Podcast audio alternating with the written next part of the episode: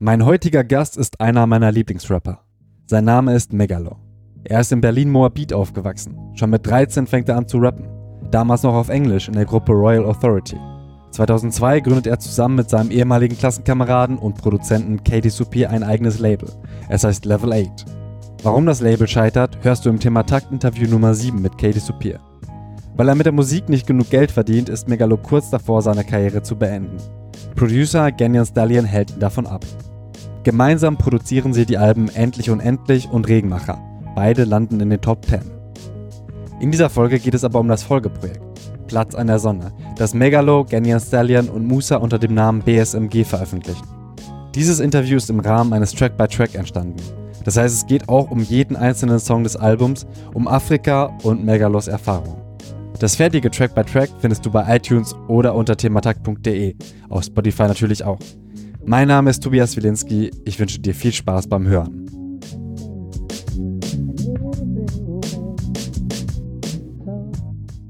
Also erstmal, du bist äh, in Deutschland geboren und auch erst irgendwie später nach Nigeria, oder? Mal das erste. Genau.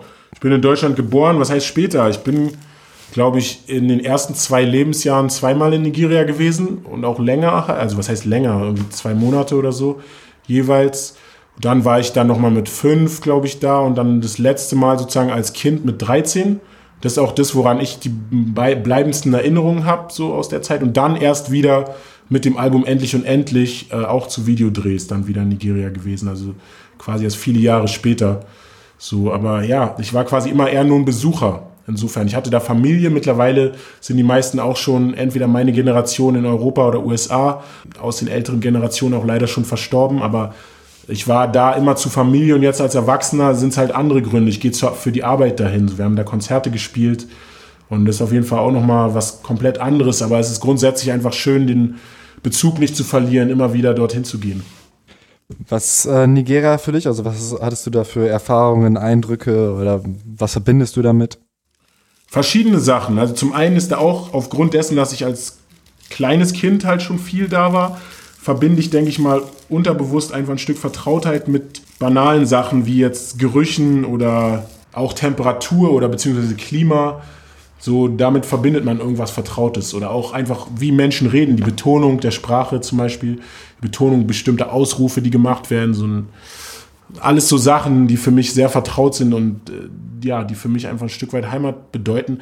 Gleichzeitig habe ich auch die Erfahrung gemacht, gerade wenn du in, in, eine Region gehst oder in ein Gebiet, wo du jetzt keine Familie hast oder Leute, sondern einfach nur so quasi ein Fremder bist, dass ich da einfach auch als Weißer gesehen werde. Also eine Erfahrung, die jetzt für mich in Deutschland aufgewachsen mit den Erfahrungen, die ich hier gemacht habe, dass ich hier immer als Schwarzer gesehen wurde, da wurden auch keine Unterschiede gemacht, jetzt in den verschiedenen Nuancen, wie viel Melanin man hat oder wie dunkel man ist, ist es jetzt da genau andersrum, dass ich da sozusagen in den weißen Topf zumindest in Teilen geworfen wurde. Also auf jeden Fall einmal die Erfahrung gemacht, wo wir ein Hotel einchecken wollten, mit Ganyan Stallion zusammen.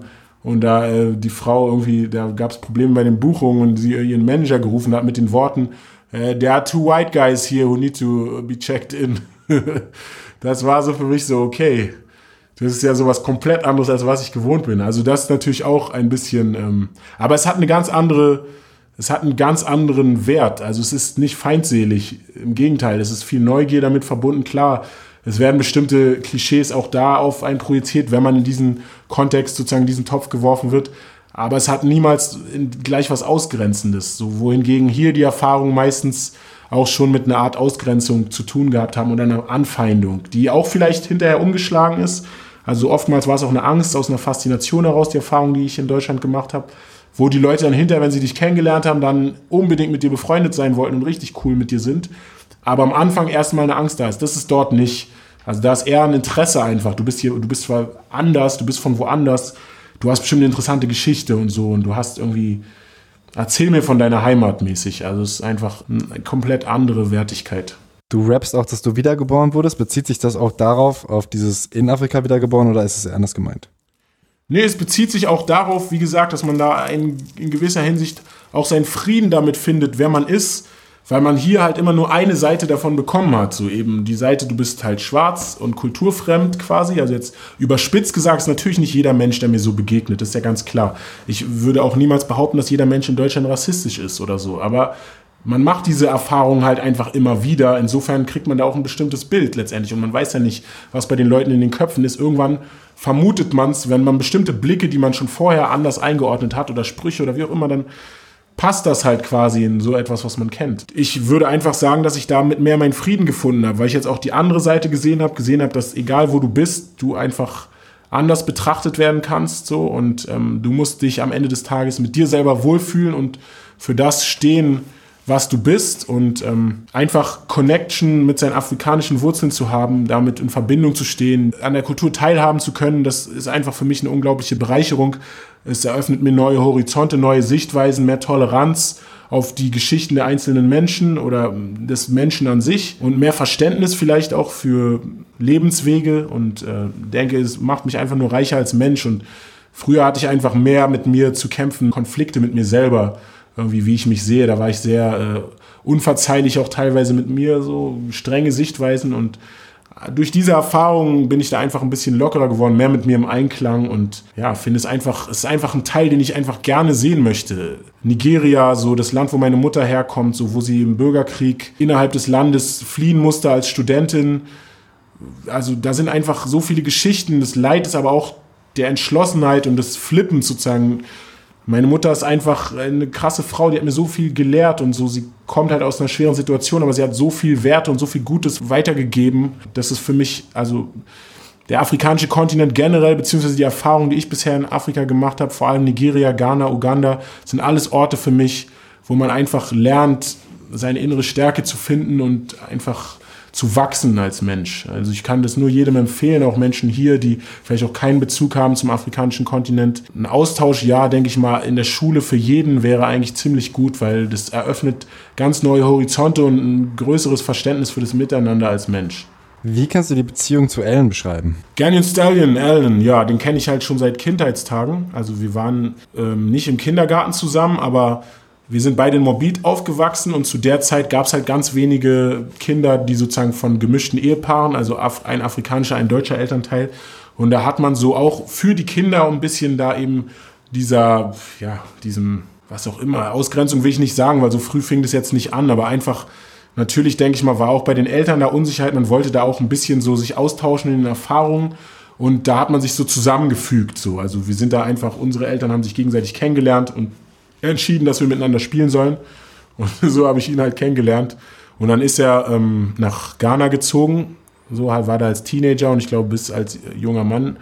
Und ist dann zurückgekommen wieder nach Morbid und dann haben wir uns äh, wieder kennengelernt. Er war inzwischen DJ geworden, ich habe schon gerappt und irgendwann ist er dann, hat er für mich angefangen auch DJ zu machen und hat dann auch gleichzeitig, glaube ich, angefangen Beats zu machen. Das war zu einem Zeitpunkt, wo bei mir auch so 2009, 2010, wo so ein Knackpunkt in der Karriere war, wo ich es halt schon vorher independent versucht hatte mit eigenem Label und alles total underground gehustelt, bei der WM die CDs vertickt auf der Straße und so. Und dieser Punkt, es hat irgendwie keinen Sinn mehr gemacht, es war nur noch ein teures Hobby. Und ich dann eigentlich schon aufhören wollte und Ganyan Stallion auf jeden Fall sehr viel dazu beigetragen hat, dass meine Motivation da geblieben ist, dass ich weiter Tracks gemacht habe. Es war dann tatsächlich so, dass ich Musik für mich als Therapie kennengelernt habe, so mich einfach nur ausgekotzt habe auf den Beats und es waren alles die ersten Beats von Ganyan Stallion sozusagen. So ein Track zum Beispiel wie Traum vom Fliegen ist so einer, der für viele Megalo-Supporter heutzutage immer noch super wichtig ist. war einer von Ganyan Stallions ersten Beats.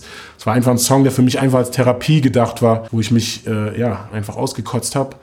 Und ähm, das hat alles dazu geführt, dass es eine Transformation auch in meinem ganzen Schaffen gab, dass ich bei Endlich und Endlich und Regenmacher einfach versucht habe, so ehrlich wie möglich zu sein und Geschichten aus dem Leben zu erzählen, weniger jetzt den Rapper-Coolness-Faktor hochzuhalten, sondern einfach ehrliche Musik zu machen. Und deshalb Ganyan Stallion so from day one auf jeden Fall. Und wie kannst du die Beziehung zu Musa beschreiben? Musa äh, kenne ich nicht ganz so lange, aber den kenne ich auch seit boah, über zehn Jahren auf jeden Fall. Also da ist er frisch nach Morbid gekommen quasi oder beziehungsweise wieder nach Deutschland zurück aus Sierra Leone. Da haben wir uns halt kennengelernt bei einem gemeinsamen Kollegen in Morbid, wo ich immer zum Freestylen hingegangen bin, wo er dann auch irgendwann da war und wir haben dann immer nur zusammen gefreestylt, gebufft zusammen, getrunken, gechillt, waren auf Party zusammen. Und er war auch schon auf einem ganz frühen Release von mir, damals zu Independent-Zeiten, Number One Draft Pick, war das erste Mixtape, was ich 2004 rausgebracht habe. Da hat er auch schon ein Part drauf. Also auf dem Mixtape sind noch Cool Savage und Corrupt und irgendwie andere gestanden Größen. Da ist Musa auch schon als ganz junger Rapper drauf gewesen. Für mich immer ein super talentierter Rapper schon damals.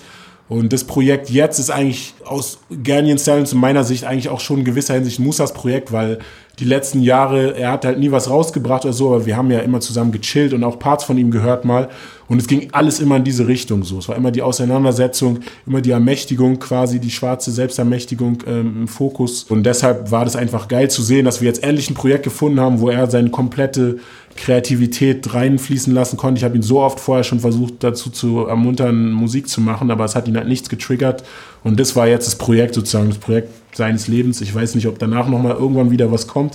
Aber der Typ ist so talentiert, dass kein deutscher Rapper hat mich mehr inspiriert als er, die Zusammenarbeit mit ihm. Er hat einfach eine spezielle Leichtigkeit, wenn es um Flows geht, um Wörter, einen unfassbaren Wortschatz und eine Art und Weise, wie er die Sachen in den Text packt und verbindet. Sehr smarter Dude, sehr talentierter Dude. Ähm, ja, ich bin sehr stolz auf meinen Bruder. Was hat dich denn besonders stolz gemacht oder besonders an Musas Arbeitsweise oder äh, in dem Prozess beeindruckt? Naja, also zum einen, dass er einfach super schnell die Strophen am Start hatte auch und die einfach so ein krasses Level haben. Also wie gesagt, für dunkles Kapitel habe ich meine Strophe dreimal umgeschrieben, weil sie einfach nicht genügt hat. Weil seine Strophe einfach so krass war, dass meine dagegen komplett grau aussah. So. Und es gibt immer noch Tracks. Es wird bestimmt, wenn man objektiv als Hörer da rangeht und jetzt einfach den Fakt weglässt, dass irgendwie ich schon bekannt bin und gechartet bin und Musa halt jetzt nicht bekannt ist. Der Typ ist auf Augenhöhe die ganze Zeit so. Er kann sich auch mit jedem anderen deutschen Rapper locker messen und das halt ohne irgendwie jemals vorher was gemacht zu haben. Er ist mit die ersten Male jetzt auf der Bühne. Das ist eher die Aufgabe jetzt, dass wir halt einfach sehen müssen, dass er sozusagen so schnell wie möglich viel Bühnenerfahrung kriegt, dass wir da halt einfach das Maximum rausholen können. Und auch im Studio so. Er hat halt einfach noch nicht viel aufgenommen so.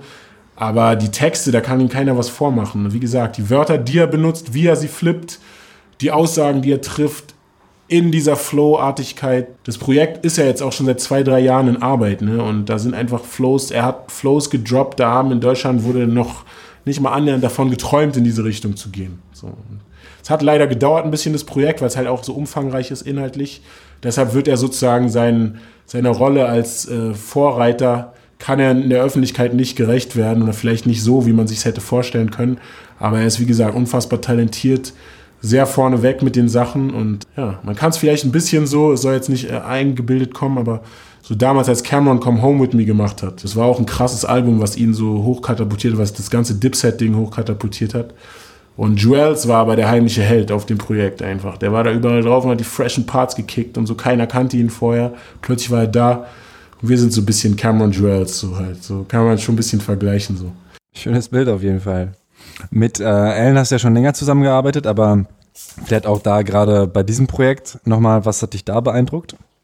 Ganyan Stallion beeindruckt mich von Anfang an, wie er Beats macht und was für ein Tempo er sich weiterentwickelt, sich verbessert. Er hat einfach diesen Ehrgeiz, immer weiter an sich zu arbeiten. Er ist auch stolz auf seine Arbeit, was auch wichtig ist. Also, dass man, man muss beide Seiten letztendlich haben. Man muss sich auch feiern können und du musst trotzdem aber dich nicht darauf ausruhen, sondern immer weiter wollen. Und das bringt er halt beides mit. Plus wir haben einfach einen ähnlichen Musikgeschmack. Vielleicht auch, weil wir zusammen aufgewachsen sind oder schon lange wieder zusammen chillen in Morbid und uns über Musik auseinandersetzen, Musik hören. Wir haben einen sehr ähnlichen Musikgeschmack und insofern gibt es da einfach sehr viel Überschneidung, wenn er Beats macht. Das sind halt einfach oft Beats. Da braucht man dann nicht vorher zu fragen. Das sind automatisch Dinger, die ich fühle und deshalb bin ich sehr froh, auch mit ihm zu arbeiten. Schon immer, jetzt nicht nur bei diesem Projekt. Ich finde, bei diesem Projekt hat er sich nochmal übertroffen, nochmal was krasseres rausgeholt. Und das ist sozusagen das State of the Art gerade bei ihm. Aber er entwickelt sich halt immer weiter. Das ist für mich einfach spannend zu sehen bei jedem Projekt, womit er ankommt. So und ja, wie gesagt, bei diesem Projekt hat er sich auch wieder mal selbst übertroffen, die verschiedenen Facetten unseres Schaffens und dessen, was uns inspiriert, geschafft einzufangen,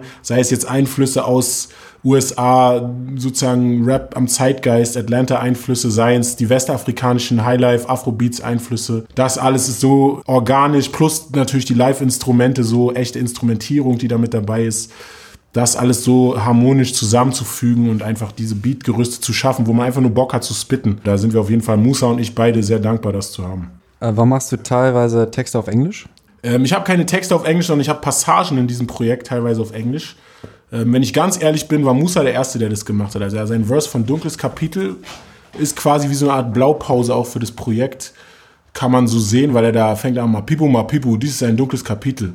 Und einfach zu zeigen, dass es international ist, dass es halt größer als Deutschrap ist. So, wir sprechen ja auch nicht über Deutschrap oder es geht auch um Menschen, die außerhalb des Deutschrap-Kontextes stattfinden und Geschichten, die außerhalb stattfinden. Es geht um ja Teile der Welt, wo auch Englisch vielleicht die Sprache ist oder Pidgin English, wo man sich noch am ehesten in der Masse verständigen kann, weil alle ihre eigenen Sprachen haben so und das ist halt einfach diesen Flavor da noch mit einzubringen, so das war letztendlich der Anspruch daran, dass immer wieder so ein bisschen dieses Pidgin oder letztendlich dieses Englisch mit afrikanischem Flavor, nigerianisch-westafrikanischem Flavor, dass es da auch seine Berechtigung, seinen Stellenwert hat in der Musik. Okay, zwei Fragen. Das machen ja, sorry, das machen viele westafrikanische Künstler, die wir auch hören, machen das auch so. Die haben ihre sozusagen Stammes- oder regionale Sprache und flippen dann aber auch einige Sätze auf Englisch oder so ein Pidgin-Englisch.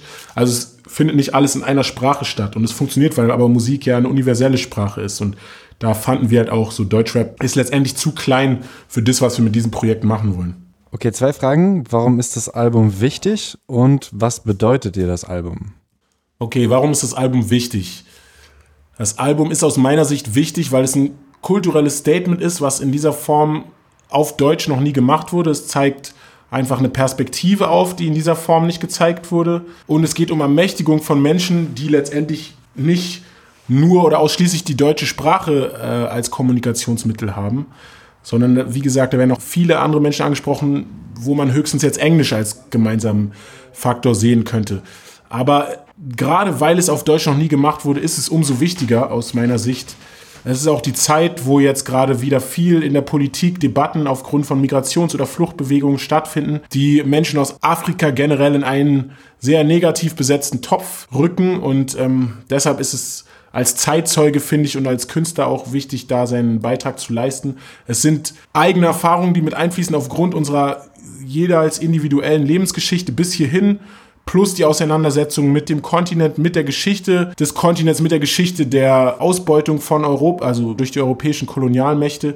Also das ist einfach ein so komplexes und großes Thema, was viel zu wenig in der Öffentlichkeit behandelt wird, was viel zu wenig Aufmerksamkeit bekommt, weshalb Afrikaner immer noch großteils negativ gesehen werden, wie gesagt, in diesen einen Topf geschmissen werden, als wilde bezeichnet, unterentwickelt, wie auch immer. Und dem wollten wir einfach was entgegenstellen. Es ging jetzt nicht darum zu jammern oder zu sagen, nee, wir sind es aber alles nicht, sondern einfach nur wie damals zum Beispiel Anfangs 20. Jahrhunderts, glaube ich, gab es eine Negritude-Bewegung von schwarzen Menschen, vor allem in der Diaspora, die gesagt haben, dass sie sich nicht mehr an einem westlichen Bild orientieren wollen oder kein Spiegel der, der westlichen Sichtweise sein wollen, sondern dass sie ihre Ermächtigung aus sich selber heraus versuchen zu schaffen und einfach aus ihren Werten heraus ihr eigenes Bild von sich geben wollen. Und das war sozusagen unsere moderne Interpretation dieser Idee, dass wir einfach Menschen die bestimmt ähnliche Konflikte wie wir haben, Menschen, die in ganz anderen Lebenssituationen leben, die einfach vielleicht auch Hoffnungslosigkeit oder einfach Perspektivlosigkeit erfahren oder auch einfach Menschen, die, die sich verloren fühlen, weil sie halt, wie gesagt, mehrere Kulturen haben,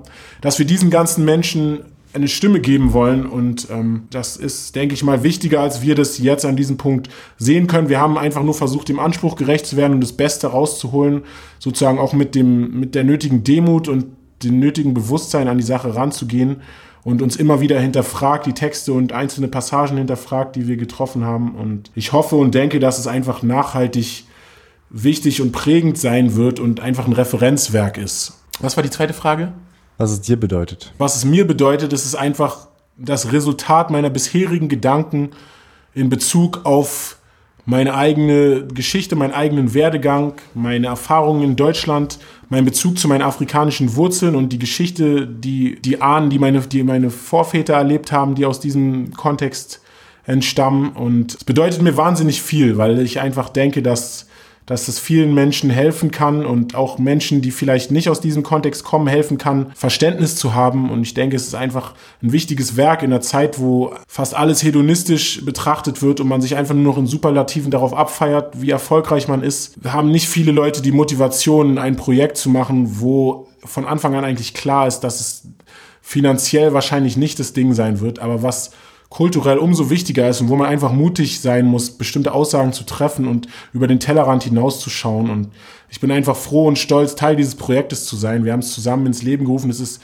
mehr oder weniger spontan eigentlich auch entstanden, also organisch. Wir haben einfach Songs gemacht und irgendwann gesehen, okay, ey, wir steuern jetzt gerade eigentlich auf ein komplettes Album zu und ich bin froh, dass wir es durchgezogen haben. Es war nicht einfach, sich mit den ganzen Themen auseinanderzusetzen und auch viel äh, Schmerz natürlich in der Aufarbeitung, der dabei ist. Aber ich denke, so in der Kunst, das ist die große Kraft der Kunst, aus Leid etwas Positives zu schaffen. Und deshalb bin ich da sehr stolz und froh darüber, dass wir dieses Album abgeschlossen haben.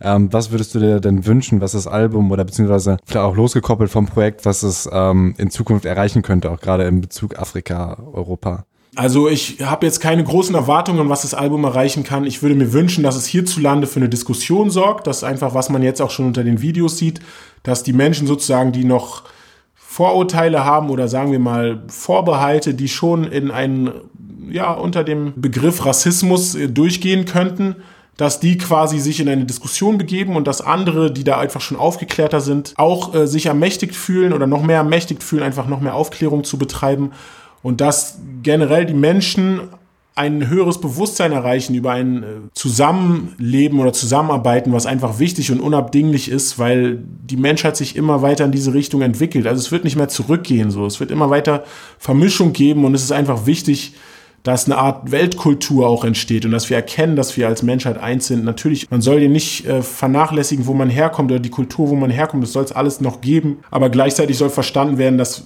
es uns nichts bringt, uns gegenseitig auszugrenzen, sondern dass man einfach Verständnis braucht für die andere Seite und einfach für die globalen Zusammenhänge erkennen, dass Wohlstand hier direkt in Zusammenhang mit Armut auf der anderen Seite der Welt oder in anderen Teilen der Welt zusammenhängt. Und ja, ich hoffe, wir können da unseren Teil dazu beitragen, ein bisschen Aufklärung zu betreiben. Und wenn nicht, dann ist es am Ende des Tages einfach nur ein gutes Stück Musik, wo man zu pumpen kann und am Ende mit positiver Energie aufgeladen rauskommen kann. Okay, kommen wir zum Track by Track. Starten wir mit Song Nummer 1, BSMG. Okay, also BSMG ist der Titeltrack, ist der erste Track auf dem Album. Und äh, ich glaube, der letzte Song, den wir tatsächlich gemacht haben für das Projekt, also so wie Jay-Z zum Beispiel das auch gerne gesagt hat, the first song will be the last, the last song will be the first.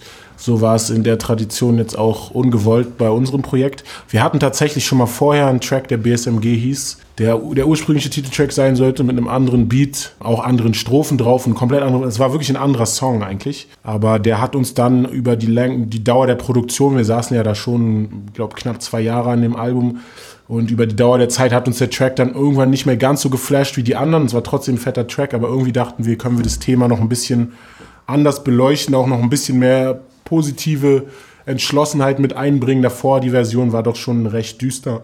Deshalb haben wir uns entschieden, den Track nochmal zu machen. Ganyan Stallion hat ein neues äh, Instrumental geliefert, was auch einfach schon von der Grundkraft was anderes war. Also einfach mehr, also wärmer einfach von der, von der Musik her. Trotzdem brachial, irgendwie so, wie wir uns das vorgestellt haben. Und dann hat Musa ein Verse vorgelegt und die Hook, wie er bei vielen Songs das gemacht hat. Mein Verse war, glaube ich, echt der letzte, den ich geschrieben habe. Da habe ich echt immer so zwischen Tür und Angel. Ich war eigentlich schon in der Phase meines Lebens, wo ich eigentlich überhaupt gar nicht schreiben konnte. Also ich hatte mit dem Projekt schon eigentlich abgeschlossen so. Und natürlich hat man einfach die Perspektive gesehen, die an den Sachen nochmal perfekt zu feilen und die letzten 20 Prozent rauszuholen und unter anderem, indem man diesen Song nochmal macht. Ja, da habe ich mich schon ein bisschen hingequält, so, aber ich bin sehr umso glücklicher für, über das Resultat. Okay, also doch zufrieden mit deinem Song auch, mit deinem. Yes. Gut, danach Jesse Owens. Jesse Owens, ja, das ist so unsere, unsere, unser Hit auf dem Album, würde ich mal sagen. Ähm, das ist einfach eine geile Nummer, so eine Uptempo, African Highlife, Afrobeats Nummer. Nicht zu verwechseln mit dem, was als Afro-Trap hier bezeichnet wird. Also aus unserer Vorstellung ist Afro-Trap was anderes. So, die Leute sehen das jetzt viel so. Also das ist die Reaktion, die wir bekommen nach dem Motto, ja, wir würden jetzt auch irgendeinen Trend bedienen oder sowas, aber das ist, äh, darf man nicht falsch verstehen, das ist Musik, die uns seit der Kindheit schon begleitet, so Klänge, mit denen wir aufgewachsen sind, die uns immer wieder im Leben begleitet haben und wo wir in den letzten Jahren einfach vermehrt angefangen haben, nur diese Mucke zu pumpen. Also wenn wir zum Beispiel auf Regenmacher-Tour waren, haben wir fast die ganze Zeit westafrikanische Musik gehört. Musik aus Nigeria, Musik aus Ghana, Wizkid, Techno, Shatawale, keine Ahnung wen alles, so verschiedene, Mr. Easy. Und deshalb war es einfach automatisch und zwangsläufig, dass das langsam angefangen hat, mehr auch in unser Schaffen einzufließen, die Inspiration, die man mitnimmt. Und Jesse Owens ist eine Ode an einen großartigen Sportler, einen Leichtathleten, der 1936, also für Amerika als Schwarzer, das war zu der Zeit auch äh, richtig schwierig. Also er wurde auch gesellschaftlich nicht anerkannt, aber war als Sportler dann in Berlin bei der Olympiade und hat unter den Augen von Hitler vier Goldmedaillen gewonnen. Also das muss man sich einfach vorstellen, unter was für einem Druck dieser Mensch wahrscheinlich stand und was für Gegen, also Kräfte da gegen ihn gespielt haben und wie er sich durchgesetzt hat. Auf jeden Fall ein Vorbild. So ein Song, der einfach gute Laune machen soll, der ermächtigen soll, Leuten einfach positive Kraft geben soll. Okay, okay. Ähm, gerade bei Jesse Owens habe ich mich gewundert, dass dein äh, Part zum einen relativ kurz ist, aber eben auch, dass du Autotune benutzt. War das beides irgendwas, wo du mhm. überlegt hast oder ähm, war das einfach, ich mache das jetzt fertig? Nee, also bei dem Song ging es nicht darum, den, also es hört man ja auch, es ist kein Song, wo jetzt irgendjemand totgespittet wird oder so. Es ist jetzt nicht die typische Rap-Nummer, sondern es ging da wirklich darum, dem Feeling des Songs gerecht zu werden, die Message rüberzubringen, aber jetzt nicht mit einem 16er, sondern da hat einfach in dem Fall, hat bei mir ein Achter oder ich glaube sogar ein Vierer, es ist nur gereicht, dann noch eine Bridge und äh, ein C-Teil. Wir haben das mit Musa zusammen im Studio versucht so zu machen, wie man eine Gesangsnummer eigentlich arrangen würde. So. Also es war nicht beabsichtigt. Wir haben so viele Songs auf dem Album, wo wir jeder einfach einen Rap-Verse machen und wollten einfach in diesem Fall mal was anderes machen und haben das dann so versucht mit verschiedenen Parts, die auch eingängiger für die Leute sind, die aber trotzdem die Message transportieren. Und äh, ansonsten verschachtelte Reime gibt es noch genügend auf dem Album. Dann für viele ein Highlight Platz an der Sonne. Genau, Platz an der Sonne ist der Titeltrack des Albums. Also ich habe vorhin gesagt, BSMG, Titeltrack, das ist sozusagen der Track der Gruppe, der Titel des Movements. Platz an der Sonne ist der Titel des Albums und ist eine Referenz an äh, die Berliner Konferenz damals, 19. Jahrhundert, ich glaube 1885, wo sozusagen in Berlin die Mächte in Europas oder die Kolonialmächte sich an den Tisch gesetzt haben, um den afrikanischen Kontinent unter sich zur Bereicherung aufzuteilen. Also einfach mal ignorant entschieden haben, sich ihren Platz an der Sonne zu holen. Das ist auch ein Zitat aus der damaligen Zeit. Und das haben wir jetzt geflippt, um gleichzeitig beinhaltet der Titel eben, dass man die Geschichte nicht vergessen darf, dass da sehr viel Aufarbeitung getan werden muss und von uns musikalisch an dieser Stelle schon in dem ganzen Album getan wird. Auf der anderen Seite ist der Satz ja einfach erstmal für sich genommen, ohne diese geschichtliche Referenz erst Positives. Platz an der Sonne hört sich ja erstmal nach was Gutem an.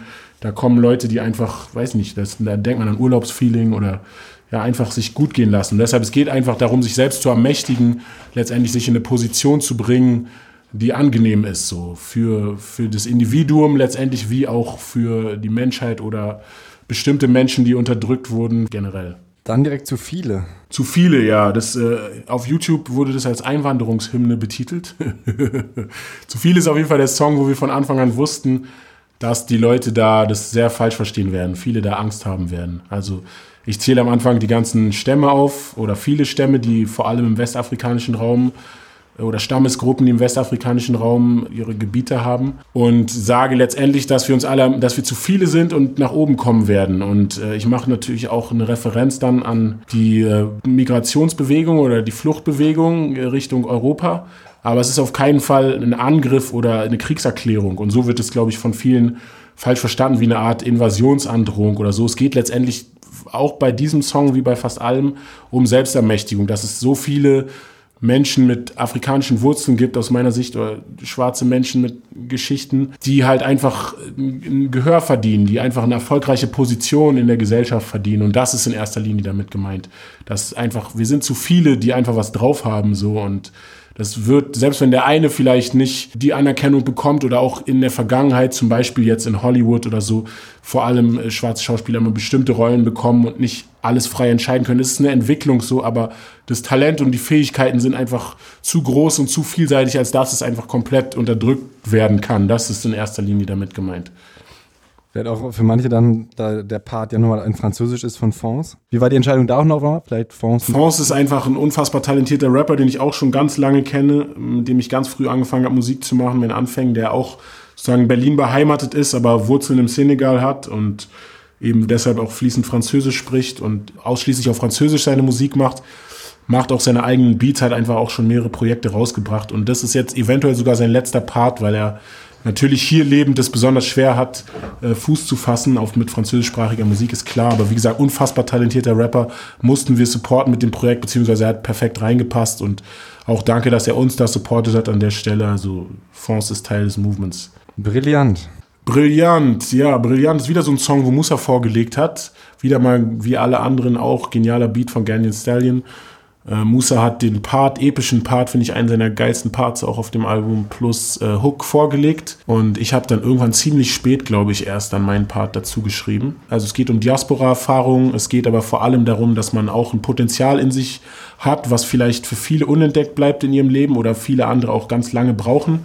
Ein Potenzial, was auch mit den afrikanischen Wurzeln zusammenhängt, weshalb man vielleicht im Westen teilweise Ablehnung erfährt oder erfahren hat auch und wie gesagt, manche Sachen erst später im Laufe seines Lebens zusammenpuzzelt und das ist dann sozusagen wie der Diamant, äh, der aus dem Dreck kommt, sozusagen geschliffen wird und irgendwann zu einem Brillant geformt wird. Also es geht darum, sich selbst zu ermächtigen, sich selbst zu schleifen, beziehungsweise each one teach one, auch die Message, so dass man sich gegenseitig trainieren und äh, ja, lehren kann und einfach das Beste aus sich rausholt. Dann nach Hause mit Jordan Alani.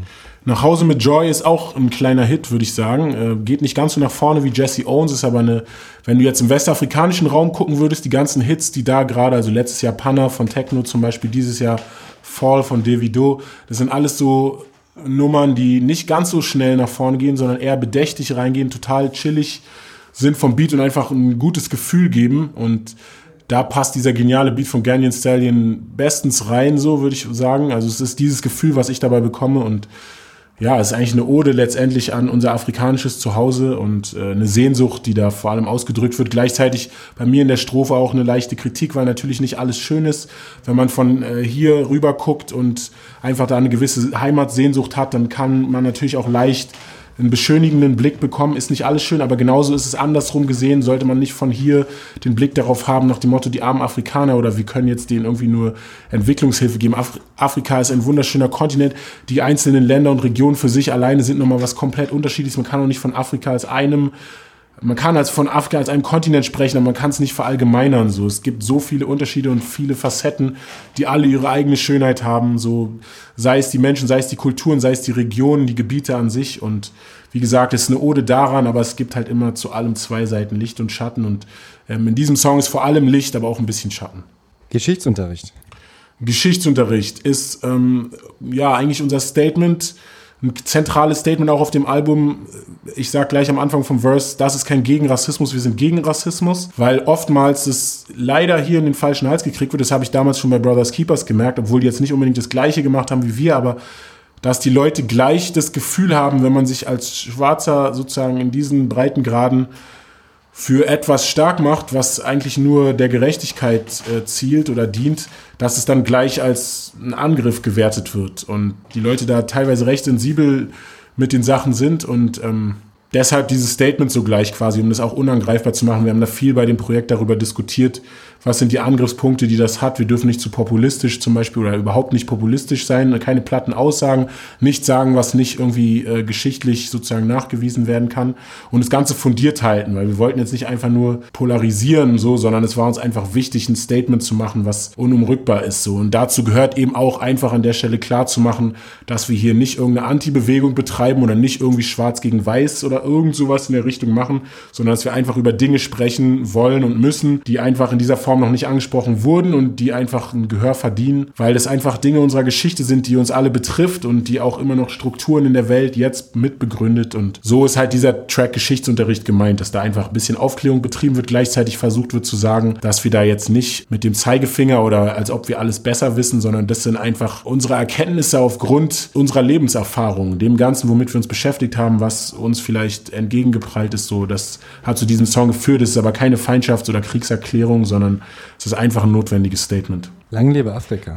Lang lebe Afrika ist einer meiner persönlichen Favorite Tracks. Ist auch schon der erste Song, den wir, glaube ich, gespielt haben mit Jesse Owens zusammen, wo die Platte noch gar nicht fertig war, wo wir schon auch auf der Regenmacher-Tour angefangen haben, die Leute anzuteasen quasi und das Projekt schon mal zu zeigen, zu sehen, wie die Reaktionen sind.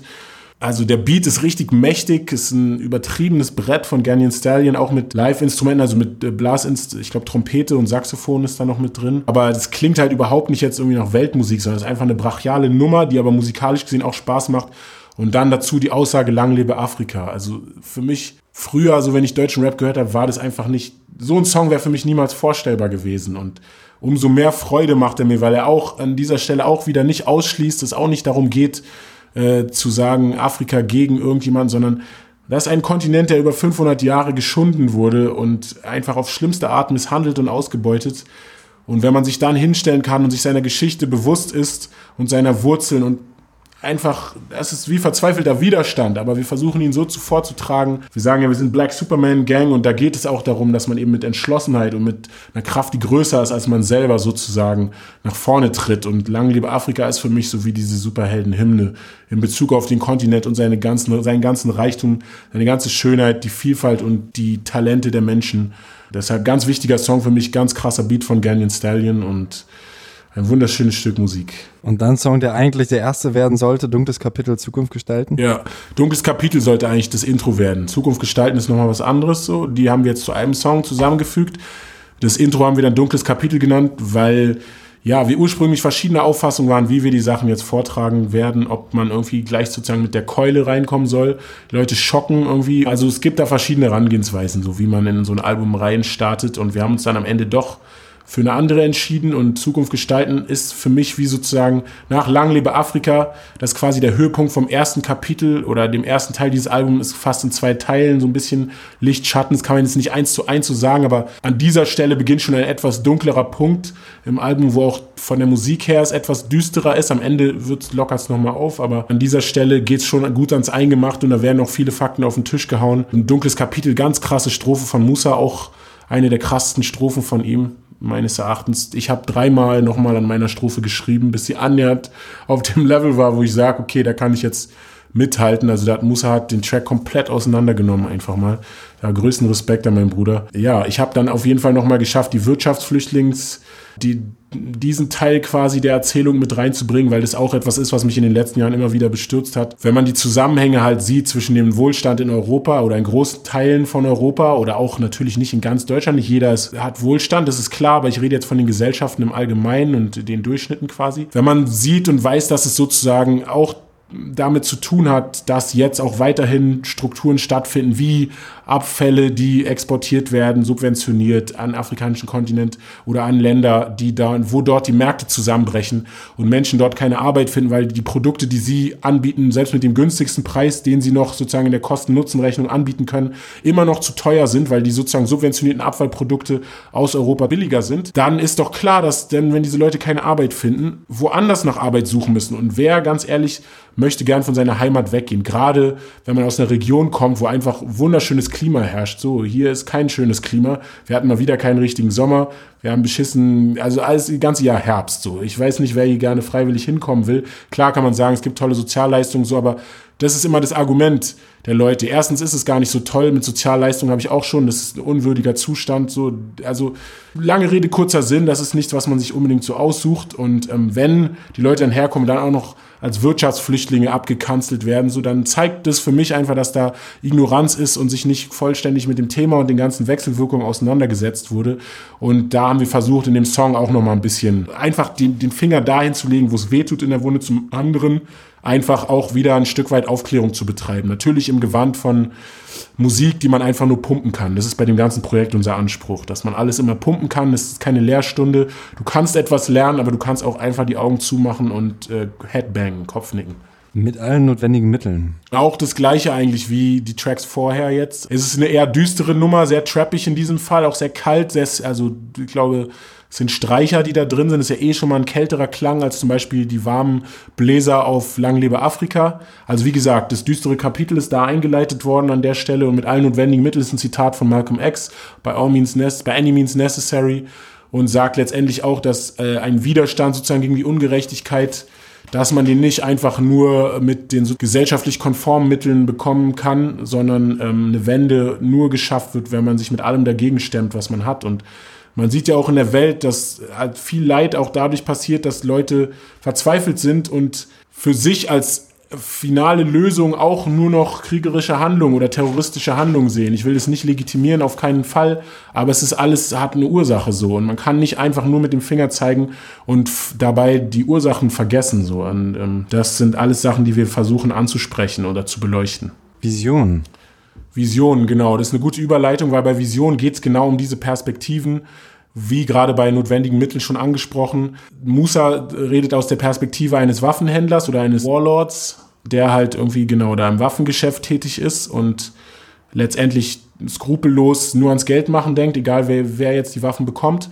Und ich erzähle aus der Perspektive von einem, der sozusagen über die das Leid und die Hilflosigkeit und Hoffnungslosigkeit in eine terroristische Handlung getrieben wird. Also der am Ende keinen Ausweg sieht, außer sich selbst in die Luft zu jagen, um damit ein Zeichen zu setzen. Also wie gesagt, wir versuchen damit nicht zu legitimieren oder zu verherrlichen, sondern aufzuzeigen, wo diese Ungerechtigkeit einfach, die für manche nur, also die für manchen marginalisiert wird oder einfach als ein Problem, was irgendwie nur andere Teile in der Welt haben, gesehen wird, was für Auswirkungen das hat, ist ja mittlerweile auch nicht von der Hand zu weisen, dass die ganzen Destabilisierungskriege oder Destabilisierungspolitik des Westens einfach Auswirkungen hat, die jetzt nicht nur, ich rede jetzt nicht gerade von Afrika, sondern zum Beispiel was im Nahen oder Mittleren Osten, Dinge, die da passieren und auch jetzt zum Beispiel sowas wie der IS und die Auswirkungen dessen, das sind alles Reaktionen. So wie gesagt, keine Legitimierung, das ist ganz schlimm. Ich verachte und lehne vollständig Aktionen ab, in denen Menschen zu Schaden kommen, nur damit man ein Zeichen setzt oder irgendwie Widerstand leistet.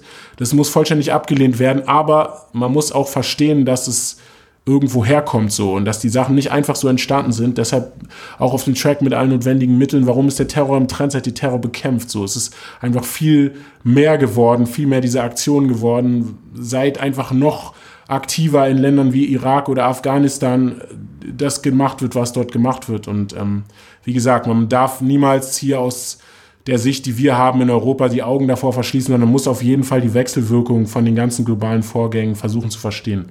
N-Wort. N-Wort war, glaube ich, der erste Track des Albums, der existiert hat. Wir waren dabei, das Regenmacher-Album zu machen. Gern Insane hat die Beats gemacht. Mit Musa habe ich die Songs Oyoyo und Wohin erarbeitet, also die Texte. In der gleichen Zeit haben wir auch N-Wort gemacht. Also wir haben auch viel über das Thema zu dem Zeitpunkt gesprochen. Ich weiß nicht genau mehr, was der Anlass war. Es gibt immer wieder natürlich so Diskussionen, aber es kann auch sein, dass es zu dem Zeitpunkt im deutschen Hip-Hop mal wieder irgendjemanden gab, der unbedingt das Wort für sich wieder nutzen musste, um äh, da zu polarisieren. Wir lehnen das ab. Wir sind der Meinung, dass das ein Wort ist, was einfach, wenn man auch da wieder geschichtlich sich ein bisschen mit auseinandersetzt, wo es klar ist, dass einfach an diesem Wort zu viel Blut und zu viel Leid klebt. Es ist einfach ein dämonisches Wort, wenn du so willst. Jahrhunderte der, ja, der schlimmsten Dinge, die du Menschen antun kannst, unter dem Banner dieses Wortes sozusagen. Und natürlich hat es mit den heutigen Generationen jetzt eher weniger zu tun, so. Die tragen nicht unbedingt die Schuld ihrer Vorväter mit sich oder so, aber es geht einfach darum zu respektieren, dass dieses Wort einfach ein No-Go ist und für viele einfach nicht akzeptabel, weil es das Schlimmste ist, mit dem sie bezeichnet werden können. Und da finde ich, muss einfach klar sein und der Respekt, einfach der menschliche Respekt herrschen, auf dieses Wort zu verzichten, wenn man nicht selber sozusagen der Gruppe angehört, die durch dieses Wort bezeichnet wird. Und ähm, deshalb entscheiden wir uns auch in dem Song von N-Wort zu sprechen, aber gleichzeitig auch daraus wieder eine Stärke zu ziehen, weil viel viel von diesem Verlangen, dieses Wort auszusprechen, liegt ja auch in der Faszination, dass da auch so bei vielen Leuten ja auch so, sie würden es halt gerne sagen können, sie würden es auch gerne sein in irgendeiner Form, vielleicht nicht mit allem, was dazugehört, aber sozusagen dieses Stigma der Coolness und diese ganze Faszination schwarz, so, das äh, spielt sich da alles mit rein, so, und deshalb auch da der Versuch, das zu flippen, die Selbstermächtigung, sie wären so gerne ein N-Wort wie ich, ist so ein bisschen so Edge-Badge-Haltung gegen, äh, ja, alle, die sich letztendlich, die, die einfach die Coolness haben wollen, aber nicht den Weg gehen wollen, nicht die Verantwortung übernehmen wollen, sich nicht mit dem Leid konfrontiert sehen wollen. Onkel Tom. Onkel Tom ist äh, eine Figur aus dem Roman von Mark Twain. Äh, der Roman hieß Onkel Toms Hütte. Das, der Song geht nicht über ihn, aber ist eine Anspielung auch daran, weil dieser Onkel Tom in der besagten Geschichte ähm, eher ein versöhnlicher äh, schwarzer Mensch war, der glaube ich, also ich habe das Buch nicht gelesen, sondern nur überflogen quasi die Geschichte ich glaube, auch in der Situation der Sklaverei oder zur Zeit der Sklaverei in Südstaaten ähm, quasi vermittelt hat, eine Art Vermittlerrolle zwischen den äh, Kolonialherren und den auf dem Feld arbeitenden äh, schwarzen Sklaven gemacht hat. Also er war eher, ich glaube, also ich will mich jetzt da nicht zu weit rausnehmen, wie gesagt, gefährliches Halbwissen, aber er war eher versöhnlich und Onkel Tom ist ein Begriff, den man wählt, wenn man jetzt von einem Schwarzen redet, der sich sozusagen der versucht entweder sich Weißen anzupassen oder sozusagen nur Verständnis dafür hat, dass, dass es so eine Herrschaftsstruktur gibt, dass es Weiße gibt, die der Meinung sind, dass sie höher gestellt sind als Schwarze.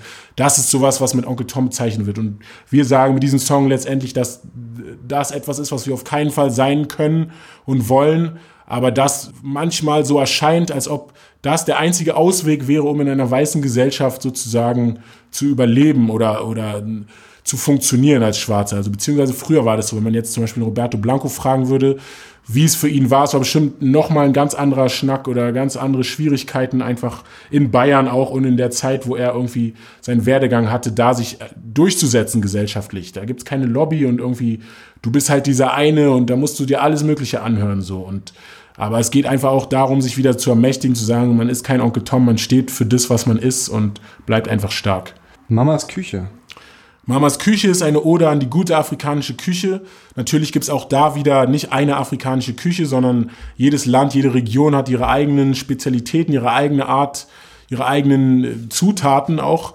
Und wir kommen alle, Ganyan Stallion, Musa und ich, eher aus dem westafrikanischen Raum. Unsere Wurzeln liegen im westafrikanischen Raum. Und da gibt es doch schon auch Überschneidungen in der Küche. Zum Beispiel Fufu oder Gerichte mit Rice and Beans und äh, Kochbananen, Cassava, solche Sachen. Und das ist letztendlich ein Ode an diese Küche, weil jeder von uns hat die Erfahrung gemacht, wenn man es auch lange nicht gegessen hat.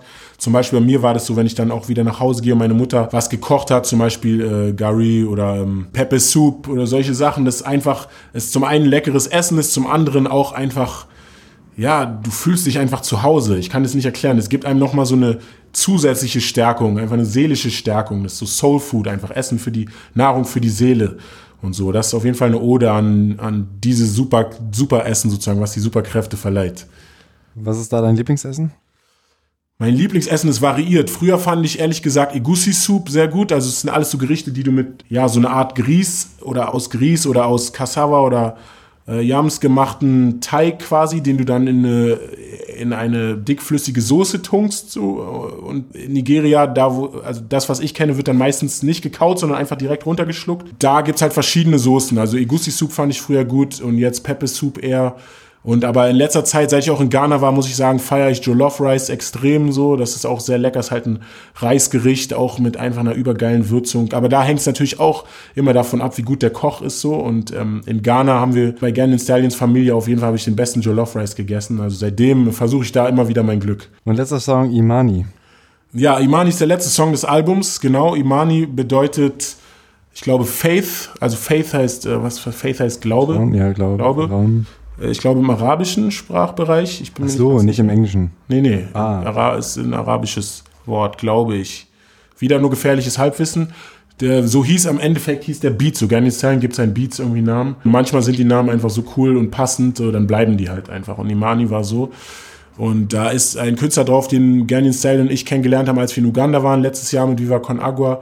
Der heißt Maro, ein sehr talentierter Sänger, der dort halt sein Ding macht, auch da schon eine gestandene Größe ist und äh, den wir da auf den Refrain geholt haben und zusätzlich noch eine Strophe von Chima Ede auch mit drauf, der einen sehr killer Part abgeliefert hat, der ja auch quasi aus beiden Welten kommt, der zwar bisher nicht in Nigeria war, aber der mit seinem nigerianischen Vater, also Vater aus der Ibo-Region aufgewachsen ist, der ihm halt komplett die Sprache gelernt hat. Das ist die gleiche, der gleiche Stamm und die gleiche Stammesgruppe, aus der meine Mutter auch kommt. Aber ich hingegen habe die Sprache nicht gelernt. So, ich hab, bin hier aufgewachsen, war auch schon öfter in Nigeria, aber ja, aus irgendwelchen Gründen habe ich es äh, nicht auf die Reihe gekriegt, die Sprache zu lernen oder es wurde mir nicht so vermittelt oder wie auch immer. Und er hat sie gelernt. Da bin ich auch echt übertrieben neidisch drauf, weil das ist einfach geil. Und er, er lässt diese, er lässt es einfließen, diesen Flavor sozusagen. Und äh, ist auf jeden Fall auch eine wunderschöne Nummer. Ganyan Stallion meint auch, und da muss ich ihm recht geben, das ist eigentlich so, wenn, wenn man wirklich von Afro-Trap reden will, dann wäre das eigentlich Afro-Trap weil das vom Beat her schon eine trappige Nummer ist, also wirklich Trap im klassischen Sinne von den Drums her, also richtige Trap-Drums und dazu mit einer richtig äh, authentischen Highlife-Gitarre und Highlife-Samples, so, also einfach, ja, sehr geile Nummer und äh, das schöne Abschluss vom Album Platz an der Sonne. Hast du noch was auf dem Herzen? Nee. Lass mich raus. okay, du bist, du bist entlassen. Danke.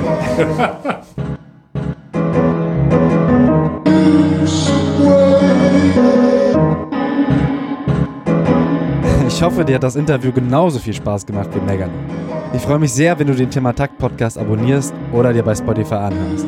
Du findest noch Interviews von Musa und Ganyan Stallion und natürlich das komplette Track by Track zu BSMGs Album Platz an der Sonne. Für mich war es das stärkste Album 2017 und für Tamara Gütschli auch. Check den Thema Takt Jahresrückblick. Also bin ich mir sicher, dass es dir auch gefällt. Vielen Dank fürs Zuhören. Mein Name ist Tobias Wilinski. Ich wünsche dir eine wunderbare Zeit. Thank you.